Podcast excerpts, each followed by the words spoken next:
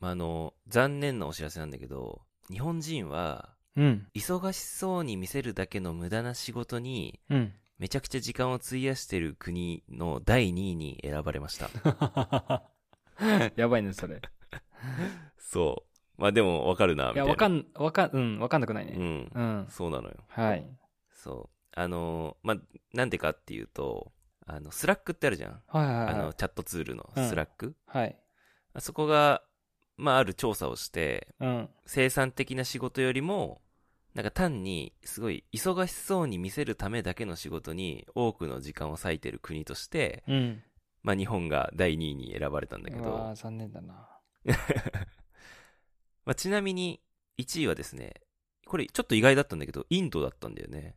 へえ。うん、確かに、意外だね。そう。なんかね、IT とかすごい進んでるから、うん。なんかすごい効率的にやってそうだけど、うんうんまあうんインドで が1位で2位が日本だったと。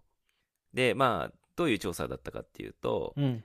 まあ、これ2023年の2月から3月の1ヶ月ぐらいの間に調査された、だから結構最近のデータで、まあ世界規模の調査を実施したんだけど、うん。調査対象の国はアメリカ、オーストラリア、フランス、ドイツ、イギリス、インド、シンガポール、えー韓国、日本。うん。うん。うん、この9カ国うん。うん。を対象に、まあ組織の生産性とか、なんか柔軟性とか、うんあとはなんか自動化とか、そういうようなところを調査したと。なるほど。で、ササンプル数としては結構多くて、1万8000人以上へえ。をターゲットにしてて、まあ、各国大体2000から3000人ぐらいうん。を対象に調査してて、えーっと、まあ、対象のグループはオフィス勤務の人もいるし、リモート勤務の人もいるし、あとその両方、ハイブリッドの人もいると。うん。うん。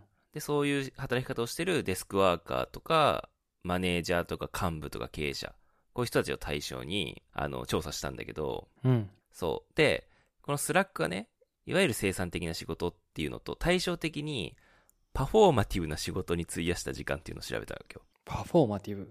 パフォーマティブな仕事って何かっていうと、例えばなんか意思決定とか、なんかその直面した問題に対処するような、そういう生産的な業務じゃなくて、なんかチームで成果を発表するとか、なんかそういう形式的な業務あだったりとか、か。その形式的な業務を見た目だけ忙しそうに見える業務っていう風に、まあ定義づけて、なるほど。そう。で、パフォーマティブな仕事に費やした時間の割合を国別にランク付けした結果が、まあ、インドが1位で日本が第2位。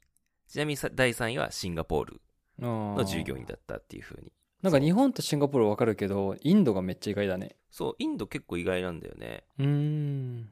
そうそうそうそなるほど。う。で、まあでも残念だ。えっ、と、そうなんですよ。うん。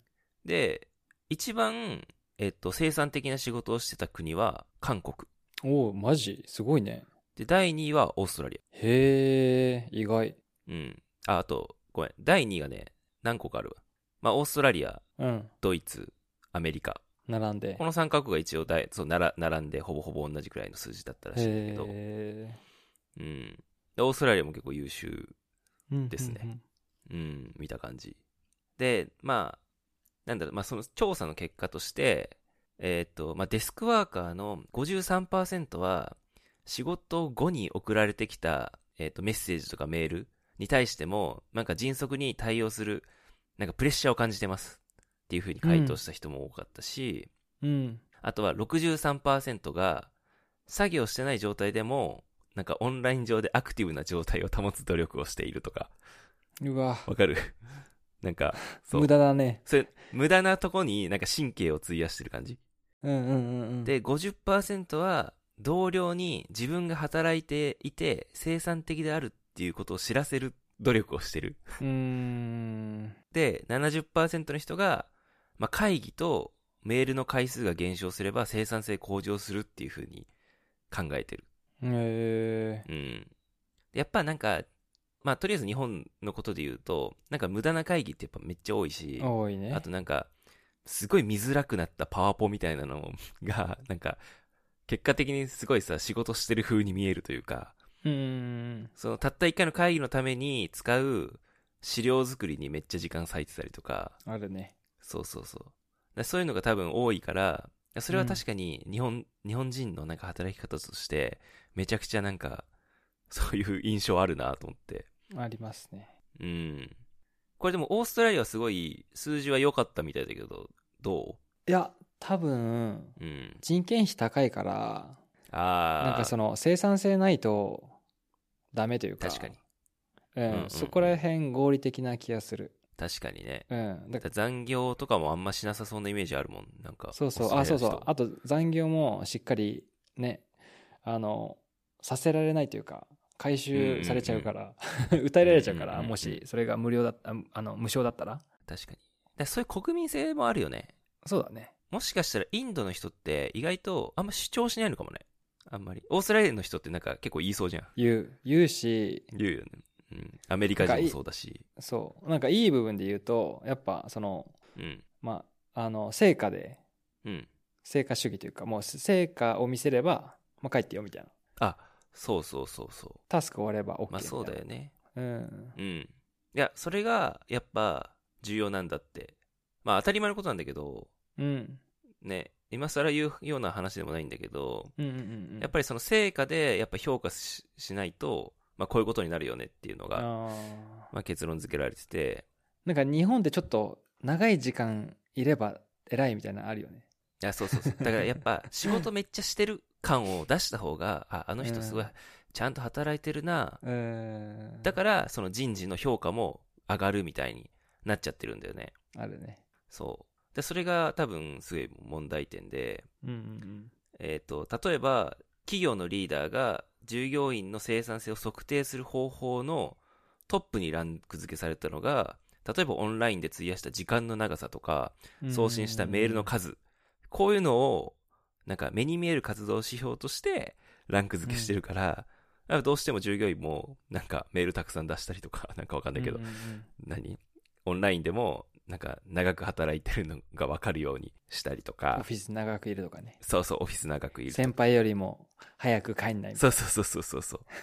そう、それが重要視されちゃってるっていうのが、うな。うーん。ん、改めてこの調査で分かったと。なるほど。でも従業員の多くはそういう目に見える活動指標で評価されるんじゃなくて業績で評価してほしいっていうふうに思ってるっていうのも一応この報告書に載ってたうーん。感じだね。うん、で、えっとまあ、デスクワーカーが求めるもので一貫してい最優先、う最最優先で考えてほしいっていうのはやっぱ柔軟性だったらしいんだよね。うーんもうデスクワーカーの半数以上の人が柔軟な、まあ、労働スケジュールうん。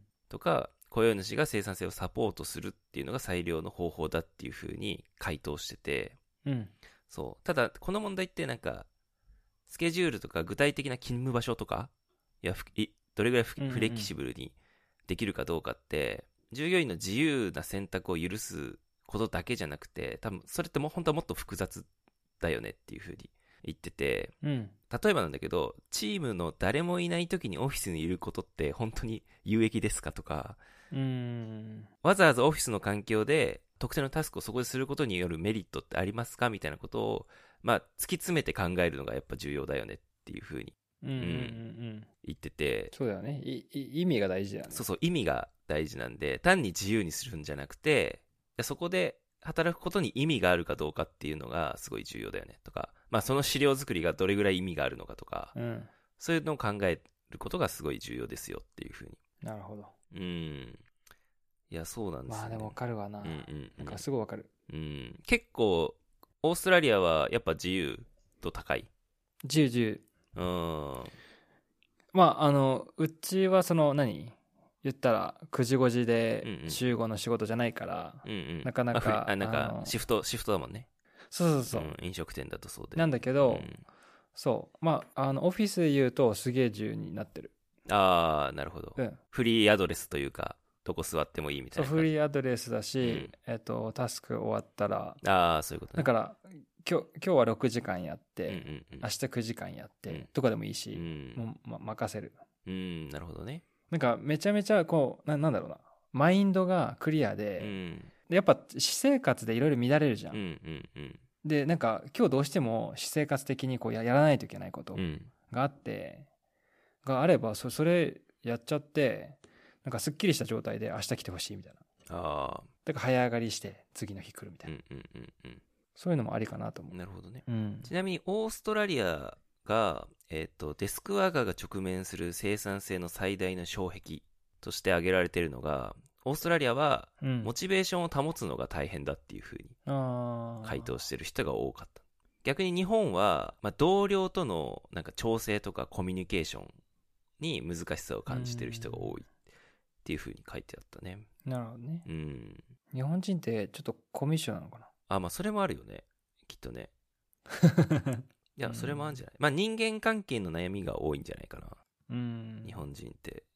あと、やっぱさ、ほほらら。、しちゃうからね。周りにいかに見られてるかをすごい日本人って気にするからこそ、見かけだけこう、やった風なさ、仕事をすうんうんうんしがちなんだと思うんだよね。だからさ、どうしても周りの目って気になってるんだと思うんだよね。だから忙しそうにしてるみたいな。うんとこはあるのかなって思ったりとか。あとは、なんか、まあ、スラックだからこそ、まあ、こういう IT 系の企業だからこそだと思うんだけど、まあ、どれぐらい AI ツールとかテクノロジーを活用してるかっていうのも、すごい重要な指標になってて、うーん。日本人は最下位だったんだよね。